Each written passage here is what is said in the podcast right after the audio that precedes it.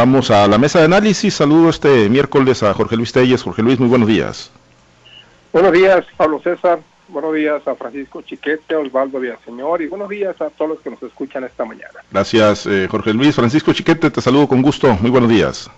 Buenos días, Pablo César. Buenos días a Jorge Luis, Osvaldo y a todos los que Gracias. En unos momentitos más saludamos también, por supuesto, a Osvaldo Villaseñor Pacheco. Vamos a los temas, ¿no? Y ayer, bueno, pues eh, atípico, digo, se le señala siempre en medio de un proceso electoral a don Juan Millán, al exgobernador Juan Millán Lizárraga, pues de muchísimas cosas, ¿no? Señalamientos que, digámoslo así, pues muchas veces pues no terminan por, por hacer mella. Sin embargo, ayer muy rápido convocó eh, para dar explicaciones el exmandatario sinaloense, luego de que el pasado lunes, el 15, el periódico español El País pudiera conocer, ¿no? Eh, pues a Juan Millán saliera a relucir el nombre de Juan Millán en un trabajo al que se le ha venido dando seguimiento sobre pues recursos depositados en la banca privada de Andorra y donde pues ya lo decíamos salió a relucir el nombre del exgobernador Juan Millán Lizárraga como pues parte de, un grupo de inversionistas encabezados en su momento por el finado Oscar Lara y el gobernador, el exgobernador Juan Millán pues rápidamente salió a atajar las, las versiones, a dar a conocer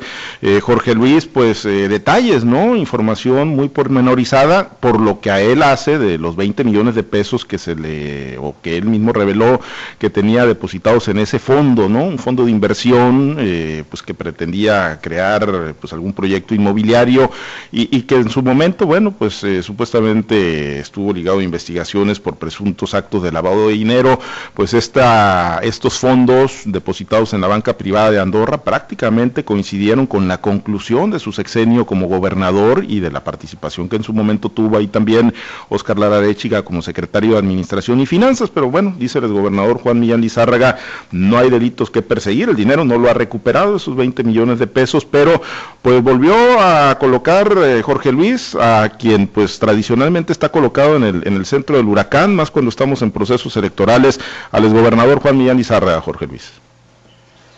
Sí, eh, esta investigación, esta la primera vez que esto se dio a conocer fue en 2007, cuando Juan Millán ya no era ya no era gobernador del estado, ya tenía un par de años de haber este, de haber dejado la, gobernatura.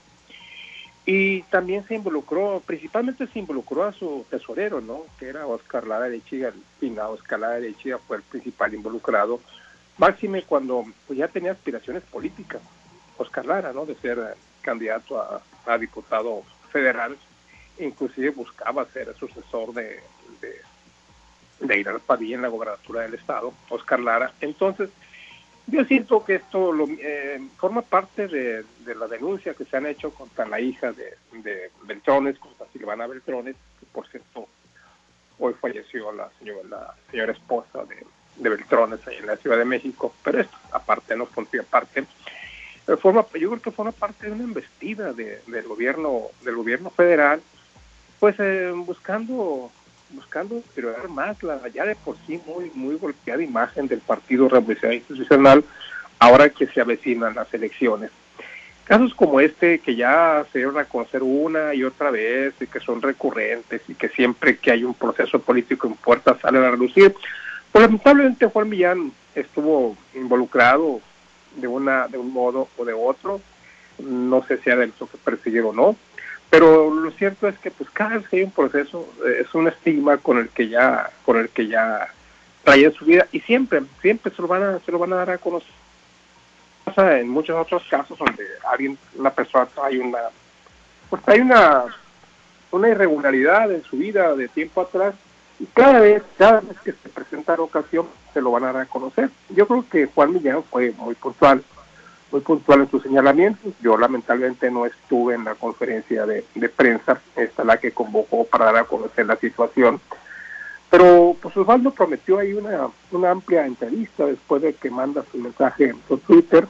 Y pues yo la voy a esperar, la voy a esperar con mucho interés porque sí me interesa, sí me importa conocer este asunto, este asunto privado, de un personaje público, porque bueno, pues forma parte de, la trayectoria de la vida periodística de uno, de las inquietudes, de, de, la curiosidad que mantiene uno por conocer esta clase de asuntos.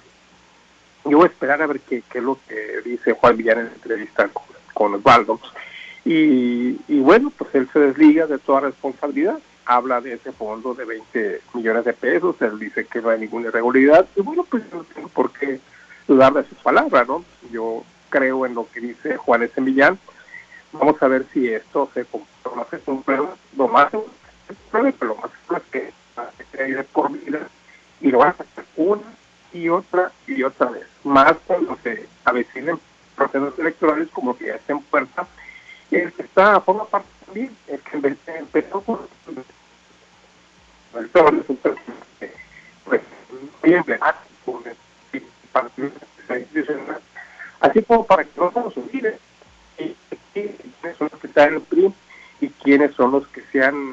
realmente se han enriquecido con el hambre del pueblo. Eso es lo que la expectativa del presidente, te digo, repito, a mi opinión, lo que y no la técnica de aquí al día de la jornada de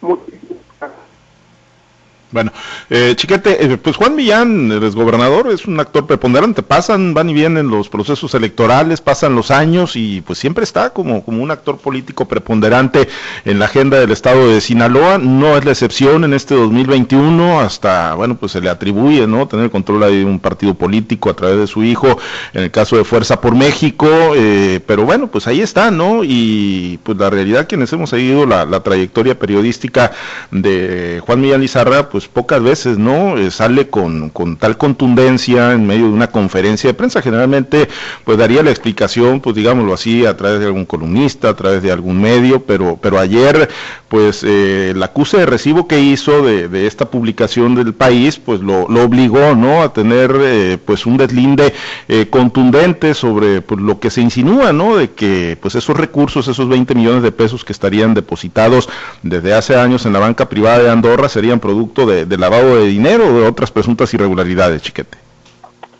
Eso como la puerta de Alcalá, ¿no, Juan Millán? Ahí está, ahí está viendo pasar el tiempo. Fíjate que, pues como ya se ha dicho, cada vez que hay un proceso electoral, a partir de, que precisa Telles, se maneja este, este caso. ¿Por qué Juan Millán sale hoy? Pues eh, yo entiendo que quiere evitar daños a la carrera política de su hijo. La de él ya está más allá de, cualquier este cuestionamiento, señalamiento, no por otra cosa, sino porque él ya consolidó su, su carrera. Sin embargo, pues ahora sale y no solamente enfrenta el tema, sino que da muchos más datos de los que dan quienes lo denuncian. La, la publicación original del país pues habla de políticos mexicanos y entre ellos menciona a Juan Millán, que, quien era el gobernador del estado de Sinaloa en esos momentos. Eh, y fuera de eso no se da más, más elementos y es el propio Millán que ya pues esclarece lo que tampoco se había dicho mucho en vida de, Oscar Lara. Se trataba de un fondo inmobiliario, se sabía, no, no por eh, declaración oficial, pero se sabía que era un proyecto inmobiliario, estaba copiando fondos para sacar un desarrollo que finalmente no se concretó. También se habló mucho de la del propósito del proyecto de crear una banca, una banca privada, pero que no se concretó porque eh, Oscar Lara nunca alcanzó a, obtener la, licencia de la Secretaría de Hacienda. Bueno, hoy se da una, una explicación más o menos formal. Yo creo que es eso, es el propósito de evitar que su hijo arranque con, eh, pues con una golpe de esa naturaleza, eh, obviamente el gobierno federal no le importa golpear a, Juan Ernesto Millán, ni siquiera a Juan Millán en lo personal, sino al PRI. Solo que hoy las circunstancias son otras. Este, Millán, aunque se ha retratado con el candidato del PRI y del PAN, eh, Mario Sánchez, pues es obvio que sus intereses están por otro lado ahora en la consolidación de un proyecto partidista que a mediano plazo pudiera llevar a su hijo a la candidatura a gobernador al desarrollo de una carrera política pues más sustancial de lo que habrá conseguido. Yo creo que vamos a ver siempre este tipo de señalamientos y mientras Millán tenga alguna presencia pública preponderante, pues va a seguir siendo objeto de una y otra vez de este, de este mismo tema y, y si se puede de algún otro que vaya saliendo que va a ser por supuesto la estrategia y con mucha razón del gobierno de la Cuarta Transformación para ir disminuyendo las posibilidades de éxito del PRI y de sus personajes principales. Creo que no va a haber pues ningún procedimiento legal, ningún intento formal de, aplicar leyes o, castigar este, irregularidades o supuestas irregularidades, sino de exhibir políticamente a quienes pudieran generar algún daño. Y es el caso de Miguel, que pues, mientras sea una figura política debe estar expuesto a este tipo de cosas. Osvaldo, y bueno, como lo decía, te saludo con gusto, buenos días. Y, como lo decía Telles, bueno, ahí nos dejaste, ¿no? En Ascuas, eh, anunciaste ayer en Twitter que, pronto se comparte amplia entrevista, empezaste a, tuitear, ¿no? las respuestas que empezó a generar el propio exgobernador eh, Juan Millán Lizárraga, eh, pues eh, sobre este caso, ¿no? Polémico, ciertamente, pero como lo dice Chiquete, en el que el propio exgobernador Juan Millán Lizárraga, pues aportó datos, ¿no? Se remontó ahí a 1977, al origen de los recursos, de la cuenta donde los tuvo, pues digámoslo así, concentrados, ¿no? Donde le fue metiendo, dicen, cantidades modestas, de recursos, el origen de, la venta de un terreno y luego, pues, eh, remuneraciones que recibió como senador hasta tener, pues, esa cantidad que, se fue a ese fondo, ¿no? Ahí operado por, por Oscar Lara Arechiga, pero bueno, tendrás más datos y, más detalles, Osvaldo, sobre, pues, eh, la explicación que ayer dio y que la dio, pues, yo creo, sí, de manera muy contundente el gobernador Juan Millán Izarra. Buenos días, profesor César. Buenos días, Chiquete. Buenos días, Jorge Luis. Fíjate, eh, cuando estamos en la escuela, nos dijeron a nosotros, hey, nunca den las grandes noticias de soperrones y de soperrón. que, eh, hay un recurso que se llama administración de recursos, poco a poquito. Bueno, ayer soltamos unos tweets, ahorita manejamos algo en la columna y al rato difundimos la entrevista completa. Pero bueno, eso es para meterle un poquito de interés nomás. Pero mira, ya hablando ya con seriedad, eh, efectivamente, eh, hace, no sé, alrededor de unos 15 días, eh, tuve la oportunidad de, convivir con Juan Millán, de comer con él. Y desde entonces Juan Millán ya, él ya traía algo de información sobre ese tema. Incluso ahí me lo confió.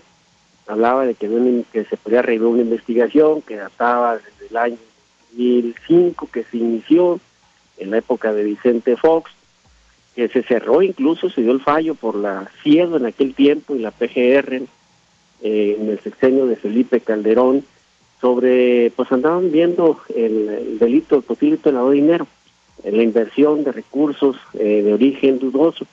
Pero bueno, en aquel tiempo, dice, le, tocó demostrar ante la CIEDO, pues cuál fue el origen de esos recursos. Y bueno, tuvo que llevar los estados de cuenta eh, de una institución bancaria nacional, donde se fueron dando esos pequeños depósitos durante muchos años. ¿Cómo explica Juan Millán que esos sueldos no los retiraba?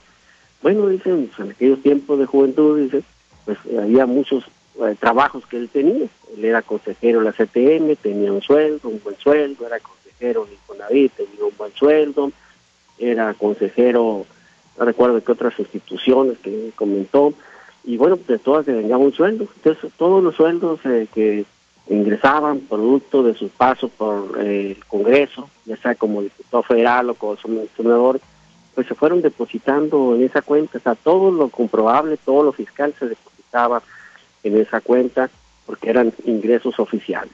Entonces dice, cuando eh, llega Oscar Lara y le hace la propuesta de crear un fondo de inversión para desarrollar proyectos eh, bajo el esquema de back to como le llaman, que te prestamos parte de lo que tienes ahorrado, pues bueno, dice, se, se juntaron varios inversionistas y él aportó lo que estaba en esa cuenta, eh, que era lo, eh, el recurso que tenían disponible para invertir, y se era una especie de fondos de retiro y cero personal, y se, y se, deposita y así lo comprobó ante la CIENO, así lo comprobó ante la PGR en aquel tiempo, Así incluso su despacho de abogados que está eh, que llevó el caso en España, pues también lo comprobó y lo aprobó. El gran problema, dice, de no poder recuperar esos recursos es que mientras eh, no quede clarificado todas las inversiones de todo el grupo, dice, pues difícilmente se va a poder acceder a, recuperar ese dinero. Y en el caso de Oscar Ara, pues ya falleció y la familia pues ha hecho también lo suyo para aclarar el origen de, esos recursos. Pero bueno, incluso ante las autoridades de Andorra, ese, ya quedó incluso comprobado el origen de estos recursos y está en espera de recuperar ese dinero. Así dice que no hay nada en lo particular, ese, nada ilícito, no hay nada, pero sí le sorprende, dice que pues que este tema se reviva, ¿no? Se reviva en estos tiempos, dice, bueno, ¿y por qué? Bueno, porque pues en este gobierno, con este gobierno López Obrador, ningún gobernador en el tiempo que haya sido gobernador está salvo. Aquí se, eh, se, utiliza mucho ese tipo de, temas con fines políticos y bueno, pues estamos inmersos en un proceso electoral. De allí a que puedan enderezar eh, alguna investigación y eh, ejercitar algún tipo de acción penal, dice, pues no se ve por dónde, está aquí en la confianza que no se ve por dónde, ¿por qué? Porque simple y sencillamente son casos ya juzgados, un caso que quedó juzgado a nivel nacional de 2007. Sin embargo, bueno, pues se le sigue dando eh, todavía cobertura y se revive en cada proceso electoral como que estamos viendo al día de hoy. Aunque no, no dio a conocer, Osvaldo, quiénes son los otros integrantes ¿no? de este fondo de inversión, además de Oscar Lara de Chile. Solo, habló de Oscar Lara, ese por respeto a la privacidad que se exige en ese tipo de, de fondo de inversión. ¿no? Mm, bueno, pues eh, eh, sí, ahí, ahí está la gran duda quiénes más, ¿no? Estarían participando en ese fondo de inversión, además pues de la larga explicación que dio ayer ya Juan Millán y que estaremos atentos también ayer a, la entrevista que compartas Osvaldo. Y, bueno, el garrote ahí está, digo, yo no sé si sea en este caso, eh, pero en muchos otros pues ahí está, ¿no? El, garrote ejercido en todo su esplendor por el gobierno federal y por el presidente Andrés Manuel López Obrador, y si no, pues que le pregunten, ¿no? A Carlos Romero de Champs, Jorge Luis, el líder del sindicato petrolero que, bueno, pues se retira, dicen, renuncia, eh, sale, pero pues en medio de una serie de señalamientos también, acusaciones por presuntos actos de corrupción. Yo creo que pues para a los ojos de los mexicanos, pues uno de los eh, líderes que, que, más encarnan, ¿no? Esa figura de, la corrupción, de los abusos en, en, las organizaciones sindicales, me atrevería a decir a la par de la maestra Elvester Gordillo Morales. Y bueno, pues ambos eh, de alguna manera, pues obteniendo una especie de trato preferencial, una especie de, de retiro, eh, pero pues seguramente con una especie de alianza o no lo sé, eh, Jorge Luis, pero bueno, pues eh, Carlos Romero de Champs pues se retira, se retira del sindicato petrolero donde estuvo pues durante las últimas décadas, Jorge Luis. Sí, nada más para cerrar el caso de, de Juan S. Millán, nomás agregar que Juan Millán no es proclive a salir a, contestar esta clase de, acusaciones en su contra. Muy pocas veces eh, Juan Millán sale a replicar la nota o comentario de columna o algún señalamiento que se haga en su contra. Él sostiene la tesis de que pues es mejor callar, pero en este caso qué bueno, qué bueno que sale a, dar esas explicaciones porque estamos en un proceso político en el que pues todo se utiliza para golpear al adversario y en este caso pues es un buen golpe el que se da. ¿Por qué? Porque Juan S. Villar es un personaje emblemático del PRI aquí en Sinaloa con todo y, lo que pasó en, en, la época de Mario López Valdés y Beltrán es un, es un personaje icónico a nivel nacional dentro de las filas del revolucionario institucional. Entonces, pues qué bueno que salga a dar esta clase de aclaraciones sobre cuál es el origen de ese recurso y por qué ese señalamiento en su contra ahora que está cerca un proceso electoral. En el caso de Ramón de bueno, pues me, me llama otra vez la, los señalamientos del presidente. Es una renuncia voluntaria, pero bueno, nosotros se la sugerimos porque es moral que así lo haga. Entonces, bueno, pues este mm, renuncio, sí, pero no, no, no, no, digo sí, pero no con mucho gusto, ¿no? Y Romero de pues presenta su renuncia a su trabajo dentro del sindicato de Pemex hace creo que ya un par de años, no tengo precisa la fecha en la que había, había renunciado a una dirigencia nacional, creo que cuando empieza el sexenio de, de López Obrador, es cuando presenta su renuncia a la dirección nacional del sindicato de trabajadores de Pemex. Obviamente no vamos aquí a defender a Ronald de Chávez. Eh, para mí, como dice Chiquete, en otros personajes es un tipo impresentable, donde evidente, donde las huellas de la corrupción, del tráfico de influencias, del influyentismo, pues son más que eficientes, ¿no? Las huellas están por todos lados, eh, empezando por su estilo de vida, el de él, el de sus hijos, el de su familia. Es evidente que, sin acusarse que hay una presunción muy elevada de corrupción en el caso de Romero de Champs, que ya ha sido juzgado en otras ocasiones y siempre ha quedado la investigación ahí ¿Por qué? Porque según los jueces que llevan a cabo esta clase de procesos, no se presentan, no se presentan las, las, este, las pruebas suficientes por, para demostrar su culpabilidad.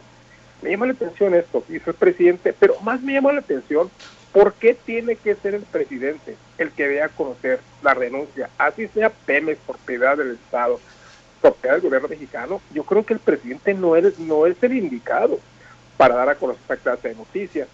¿Qué mensaje manda el presidente? Pues solamente uno, el garrote lo tengo yo y lo tengo bien agarrado y lo estoy usando, ¿no? Y lo estoy y lo estoy usando y, lo a seguir usando. seguramente así va a ser chiquete y en un sindicato que pues tiene más de 100 mil afiliados, ¿no? 113 mil, estaba checando ahí la, la cifra, uno de los sindicatos más poderosos que pues en época político electoral, junto con el de los maestros, por ejemplo, porque además pues Romero de Champs y la maestra Esther Gordillo son de los que se ve que de alguna manera pues se van a ir impunes, ¿no? Por lo menos en este sexenio de las tropelías que pudieron haber eh, cometido, pues eh, con garrote, no con garrote, pero pues tomando los hilos de, organizaciones muy, muy importantes y con alta influencia en medio de un proceso electoral, chiquete. Así es, y bueno, ya que es la comparación, debo decirte que eh, son diferentes los tratos. ¿Por qué? Porque el Vestel se allanó, ofreció la otorgó, participó en la reelección, en la elección de, de, Andrés Manuel López Obrador, entonces quedó bendita por la gracia de la cuarta transformación. En cambio, Romero de Champs pues se quedó en calidad de villano. Seguramente llegaron a un acuerdo político y, el retiro ese voluntario que tuvo al inicio de, la administración federal como líder del sindicato, pues le va a valer que se vaya sin más problemas a enemigo que huye puente de plata, dice el, el popular. Y entonces, pues se va, pero no se va sin sus razones, el presidente quiso demostrar eso, que es él quien manda en este país, que no son floreros ni mucho menos, y que sus enemigos la pagan. Y ya vamos a ver en los siguientes días cómo se va a poner la presión contra los jueces que están pues eh, amparando a las empresas quejosas contra la eléctrica y vamos a ver a algunos otros eh, actores políticos que pudieran ser útiles para el proceso electoral, para decir, esto es lo que está queriendo desplazarnos, estos antecedentes de robo, de corrupción, de abuso y prepotencia, efectivamente si alguien encarnaba o lo encarna todavía es el propio Romero de Santos. Fue tragicómico el antecedente de que fueron a detener a su abogado Juan Collado y él se tiró al piso y le di instrucciones al abogado pensando que iban por él. Ya luego se dieron cuenta que no, que finalmente iban por el abogado, pero pues fue, yo creo que el último golpe que lo, que lo terminó de andar. Eso es larga la lista de, corruptos o de imágenes o de símbolos de la corrupción y, y, así lo van a seguir utilizando, dosificando, no solo de aquí al, al, mes de junio, sino aquí al 4 para pues, poder retener el poder y sobre todo mantener esa ese principal y primer logro del presidente eh, López Obrador de demoler la imagen de, de la, esa clase política. Pues eh, por lo pronto Osvaldo eh, pues exhibe y usa el garrote el presidente Andrés Manuel López Obrador. Lo advertimos yo creo que desde el inicio de la presente administración y así se viene dando. ¿Qué le va a quedar al presidente López Obrador para darle la carnita a un pueblo sediento de combate a la corrupción, pues le va a quedar nada más exhibirlos, porque no va a poder otra cosa. ¿Y por qué dijimos no va a poder otra cosa? Bueno, porque se antojaba muy difícil que el presidente se legitimara en los hechos de su gobierno, dando resultados en materia de combate a la seguridad. No veíamos condiciones ni, ni siquiera una ruta trazada por parte de este gobierno con una estrategia de, de, pública, de política pública para combatir eh, la delincuencia y hasta la fecha no lo hemos visto. Entonces el presidente no puede presumirle eso a la gente, a la sociedad, a esa base social que lo apoyó eh, eh, con la, bajo la promesa que había una transformación total de régimen. Pues entonces la gente no ve ese cambio. Luego dijimos, va a ser muy difícil que el presidente en el corto tiempo pueda dar resultados en economía. Bueno, pues hasta la fecha los resultados han sido catastróficos. El 9% de crecimiento, hacia abajo, no hacia arriba, de crecimiento económico que significan millones y millones de pérdida de empleo, que significó que en tan solo dos años ingresaran 10 millones de pobres más a la lista, pues entonces no va a poder presumir tampoco esa parte el presidente, decíamos. Y luego se le vino la pandemia, pues no puede estar presumiendo resultados el presidente positivos cuando ya hay casi 200 mil muertos oficiales y más de 400 mil oficiales, pero del INEGI, no de la Secretaría de Salud, y bueno, que no hay vacunas suficientes, está cuenta gota la vacunación, pues tampoco puede haber resultados positivos en eso el presidente. Y si te vas área por área, si hay resultados positivos en el campo, no hay. Pero incluso, fíjate bien, yo creo que hay un desgaste ya de la utilización de este instrumento que está usando el presidente demasiado, demasiado pero está señalando a través de manera mediática, en otras periodísticas, que fulano es corrupto, que Mangano también, que el otro, pero al final de cuentas ninguno está en la cárcel. No empieza a sumar, o que la gente empieza a sumar a cuántos personajes el presidente ha exhibido como corruptos y pregunta y saquemos la cuenta cuántos están en la cárcel y no hay más que uno solo, Rosario Robles, y para de contar. Entonces, eh, desde ahí hay un desgaste también del utilizamiento de esta de este instrumento, de estar exhibiendo casos de posible corrupción, pero donde tampoco las mismas autoridades que él que él manda, evidentemente, pues no han podido, eh, eh, una dos, o demostrar esos actos, es que la acusa de manera mediática, o bien tener que aplicarles un castigo a estos, a estos personajes. ¿Qué tanto le va a seguir creyendo la gente? Pues yo creo que poco a poco se va a ir desgastando, y ya se está desgastando, porque de repente empiezan a sacar casos que más parecen vendetas políticas o venganzas políticas casos de una mera eh, política de combate a la corrupción, y menos cuando no has tocado los tuyos, ¿eh? Menos todavía. Bueno, pues veremos, veremos el caso de Romero de Champs si termina yéndose efectivamente con, con, las manos llenas, con impunidad y con un acuerdo político ahí con el presidente López Obrador. Por lo pronto no... Si, si, se, va, se vaya hasta jubilado, pues, se vaya hasta jubilado con, conservando todas sus prestaciones, pues imagínate. Bueno, pendientes Osvaldo, excelente día, gracias habrá que estar pendientes. Gracias, Jorge Luis. Muy buen día. Buenos días. Buenos días a todos. Chiquete, muy buen día. Buen día, pues ese tema de la jubilación es otro pulsada de fuerzas que están del presidente, porque él dijo que no se va a premiar como jubilación, cuando en realidad pues él tiene el derecho eh, de recibir esto. Pues sí. Sí, sí, vamos a ver si lo combate por la vía legal o si finalmente también se le concede eso a Romero de Champs. Gracias, eh, Chiquete. Muchas gracias a los compañeros operadores en las diferentes plazas de Grupo Chávez Radio. Muchas gracias al auditorio. Manténganse conectado con nosotros a través de nuestras plataformas digitales, nuestro portal www.noticieroaltavoz.com. Soy Pablo César Espinosa. Le deseo a usted que pase un excelente, muy productivo día.